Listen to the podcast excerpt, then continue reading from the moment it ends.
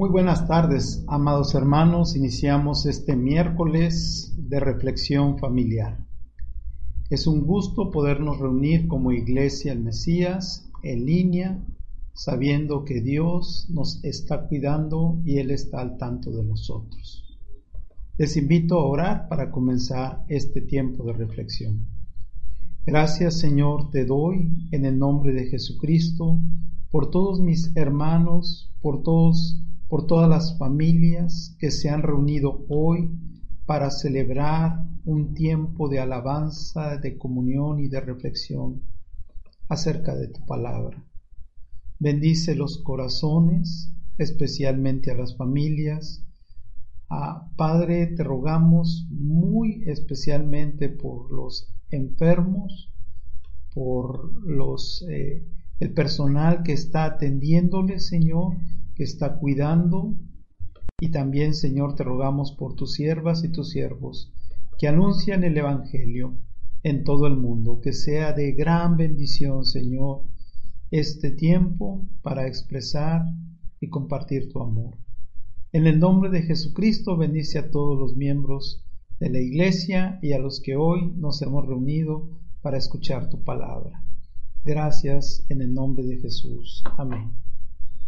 Hoy vamos a leer los versículos 10 al 16 del Salmo 107 que hemos estado estudiando.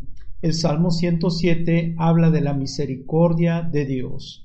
Y en el versículo 10 leemos juntos, dice, algunos moraban en tinieblas y sombra de muerte, aprisionados en aflicción y en hierros, por cuanto fueron rebeldes a las palabras de Jehová y aborrecieron el consejo del Altísimo. Por eso quebrantó con el trabajo sus corazones, cayeron y no hubo quien los ayudase.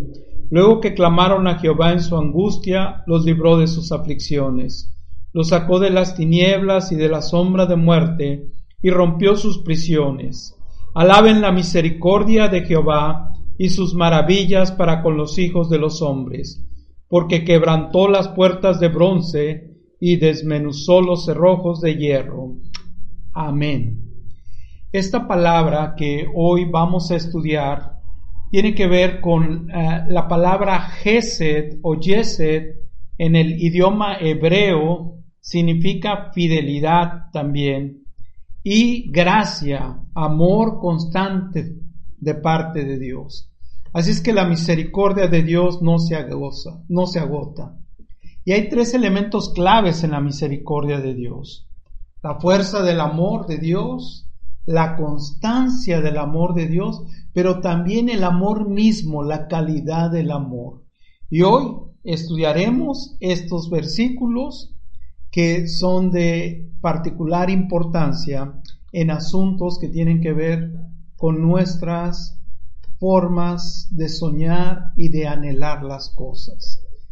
El título se denomina ¿Qué quiere usted? ¿Qué es lo que más anhela? Y parece una pregunta sencilla y parece que las personas tienen diferentes respuestas y también en diferentes momentos de su vida. Somos tan volubles, somos infieles, somos rebeldes, que cada uno respondería hoy y tal vez mañana de forma diferente esta pregunta. Pero es una pregunta que vale la pena porque es algo que nos eh, habla este hermoso salmo. Versículo 10.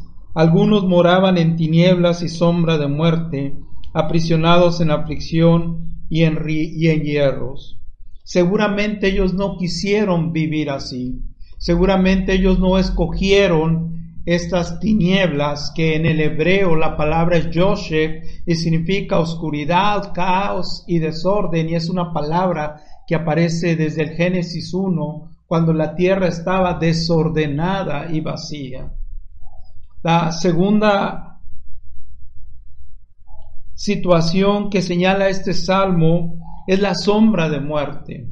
Y esta sombra de muerte aparece también en el Salmo 23, 4, cuando David ah, eh, escribe este hermoso salmo inspirado por Dios, por el amor del Señor y su fidelidad hacia su persona. entonces dice, aunque ande en valle de sombra de muerte, no temeré mal alguno, porque tú estarás conmigo. David también experimentó lo que es la sombra de la muerte. Y finalmente dice, y en aflicción y en hierros, aprisionados. Es decir, esta prisión es tan fuerte, pero usa la palabra oni, aflicción, y oni también significa depresión y sufrimiento.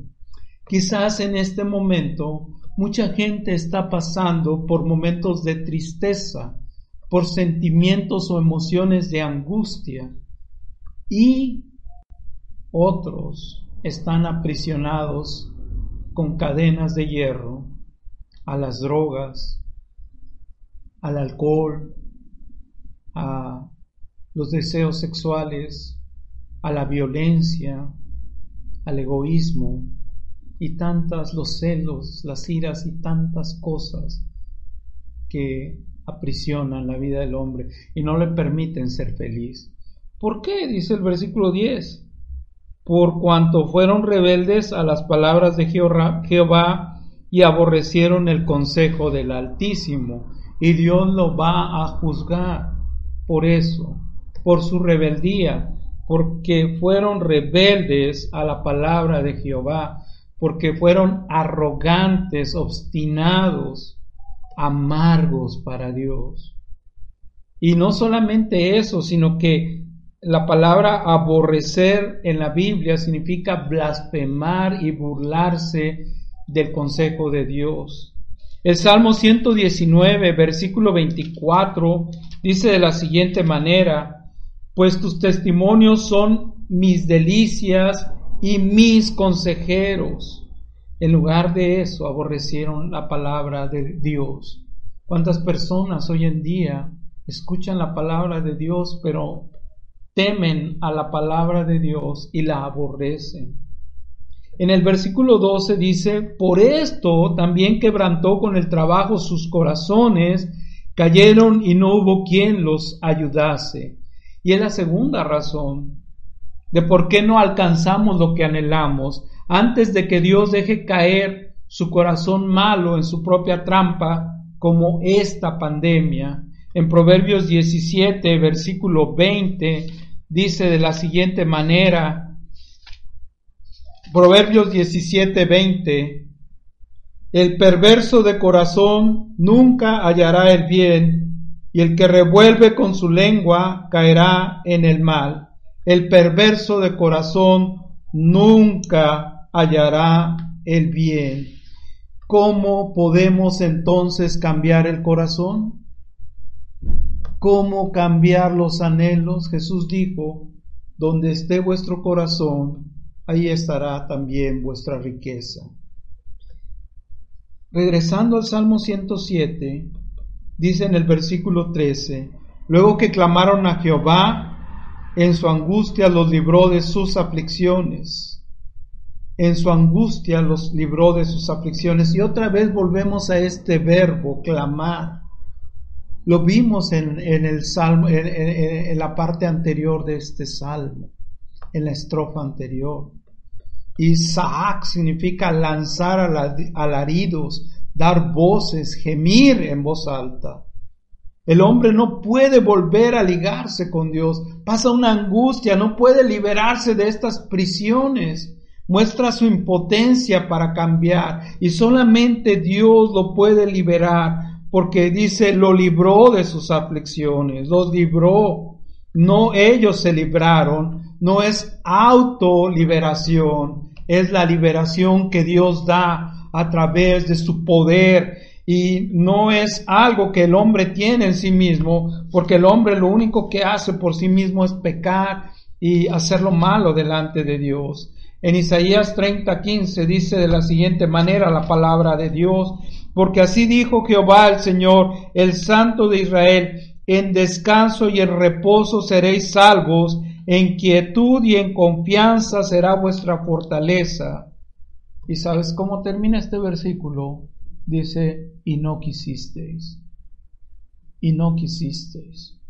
¿Quieres tener paz con Dios? Regresando al Salmo 107, dice el versículo 16,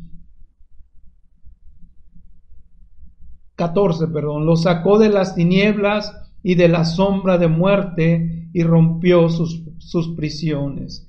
Es decir, Dios no solamente libera al hombre, sino que lo saca de toda dependencia, atadura o esclavitud. Ese es el Dios en el que confiamos. El Dios que pudo liberar al pueblo de Israel de Egipto, nos puede liberar a nosotros de toda de todo tipo de servidumbre, de toda clase de cadenas. Pon tu confianza en Jehová, cree en él, pídele la presencia del Espíritu Santo con poder, porque lo único que realmente anhela tu alma es paz con Dios. Y la paz no la consigues tú. Aquí dice que Él lo hizo. Es la iniciativa de Dios. Versículo 15. Alaben la misericordia de Jehová y sus maravillas para con los hijos de los hombres. El hombre confía en Jehová. El hombre extiende sus manos para glorificar a Dios ¿Por qué? Porque solamente su misericordia realiza maravillas. Cuando yo estaba perdido, cuando yo no podía salir de mi esclavitud, cuando yo gemía por mis pecados y quería amar a las personas que estaban cerca de mí, me encontraba siempre con este vacío y este egoísmo. Pero Dios vino a mi corazón y Él realizó una maravilla de libertad. Es la maravilla de libertad que todos los hijos de Dios experimentamos a través de su palabra. Quizá usted está pasando también por depresión, por alguna aflicción, por una eh, condena, por alguna situación de esclavitud o de prisión. ¿Cuántas veces la gente que sale de la cárcel y es inocente sale feliz porque al final su proceso ha sido revisado y es declarado libre. Pero cuánta gente, siendo culpables, podríamos salir de la cárcel sin pagar nada y ser declarados libres sin merecerlo. Y eso es de lo que habla la Biblia acerca del amor de Dios. En el versículo 16 finalmente dice, porque quebrantó las puertas de bronce y desmenuzó los cerrojos de hierro. Dios quebrantó, Dios rompió esas puertas, Dios liberó de ataduras y eso demuestra que Él tiene el poder para destruir cualquier cosa que le aprisione usted. Isaías 45, versículo 2, dice claramente Dios a través de su palabra. Me encanta la, la palabra de Dios en Isaías versículo 45, eh, capítulo 45, versículo 2. Yo iré delante de ti y enderezaré los lugares torcidos, quebrantaré puertas de bronce y cerrojos de hierro haré pedazos por ti. Esencialmente, la reconciliación no consiste en que yo busque a Dios. Siendo honestos, ningún ser humano busca a Dios por su pecado. La reconciliación consiste en que nosotros tenemos paz con Dios por medio de Jesucristo. Y déjeme leerle lo que dice Romanos capítulo 5, versículo 1. Justificados pues por la fe, tenemos paz para con Dios por medio de nuestro Señor Jesucristo. Yo le invito a creer en Jesús, porque lo que usted no puede conseguir y lo que más anhela su corazón de lo que trata este salmo en estos versículos es de que Dios hace la obra para poner paz en su corazón. Y en segundo lugar, que ese amor inunde su corazón. En el versículo 5 de Romanos 5 dice, porque el amor de Dios ha sido derramado en nuestros corazones por el Espíritu Santo que nos fue dado. Y en el versículo 10 dice, porque si siendo enemigos fuimos reconciliados con Dios por la muerte de su Hijo, mucho más estando reconciliados, seremos salvos por su vida. Seremos salvos por su vida. El hombre anhela salvación. Usted anhela salvación. Nosotros anhelamos la salvación. Dios solamente satisface al alma y la libera y la saca y le da el poder para vivir de una manera nueva. Gracias Dios por esta palabra. Gracias por este salmo que me habla de mi naturaleza, de mi pecaminosidad, de mis cadenas. Y gracias te doy, porque por medio de Jesucristo entiendo que he sido liberado, que ya no hay deuda que pagar, que he sido declarado libre por la sangre que Él derramó en la cruz. Te doy gracias y quiero servirte. Ahora mi corazón anhela entregarse apasionadamente para ser un instrumento en tus manos. Así, Señor, oro en esta tarde y así en tus manos pongo la vida de todos mis hermanos que se consagran a ti, que vuelven a ti y las personas que te han conocido hoy por primera vez a través del mensaje puro y santo de la palabra de Dios, sus corazones también tengan paz como la paz que tú das. En el nombre de Jesucristo. Amén. Le damos, le damos muchas gracias a Dios porque usted nos sigue a través de las redes sociales.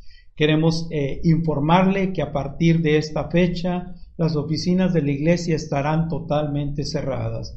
Debido a la contingencia, el ayuntamiento ha prohibido que se abran cualquier iglesia o cualquier otro negocio o cualquier otra cosa que no sea esencial. Pero usted puede colaborar a través del banco, puede hacer su depósito a través de la cuenta que aparece en su pantalla.